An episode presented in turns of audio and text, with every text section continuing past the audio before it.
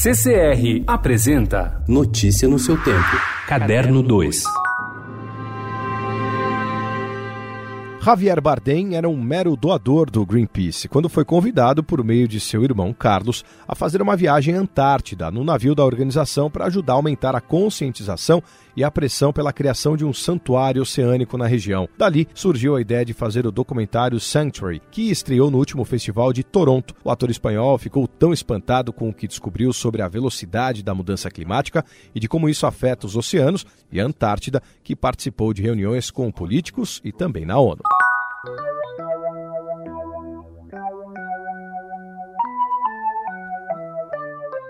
Quando se cansava ou precisava relaxar, o músico e compositor Itamar Assunção saía da sua casa e caminhava pelas ruas da Penha para comprar cadernos. Paulistano nascido em 1949, o músico rebelde, chamado de vanguardista, apesar de sua desaprovação, ganha homenagem no ano em que completaria 70 anos, com o espetáculo Preto Peritamar, uma preta opereta, em cartaz no Teatro Sesc Pompeia, em São Paulo.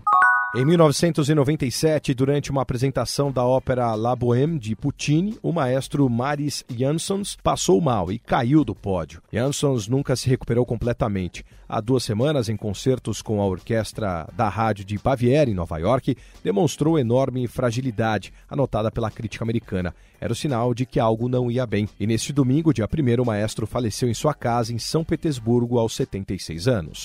Juliette Binoche chegou no fim da tarde de sexta-feira, no Reserva Cultural de Niterói, no estado do Rio de Janeiro. Estava deslumbrante, num preto básico, realçado por joias e pelo vermelho do batom. Concedeu entrevistas e fez uma live ao Estadão. Ela veio ao Brasil para ser a madrinha da festa de 30 anos da Imovision. Renata de Almeida, da Mostra de São Paulo, e Hilda Santiago, do Festival do Rio, subiram ao palco da Sala Nelson Pereira dos Santos para saudar o cineasta Jean Tomás Bernardini e dizer que sem ele e a Imovision, o cinema independente e autoral não teria tido tanto desenvolvimento no Brasil nas últimas décadas. Juliette Binoche veio num bate-volta. Chegou na manhã de sexta-feira e regressou no domingo, dia 1 para Paris. Notícia no seu tempo. Oferecimento CCR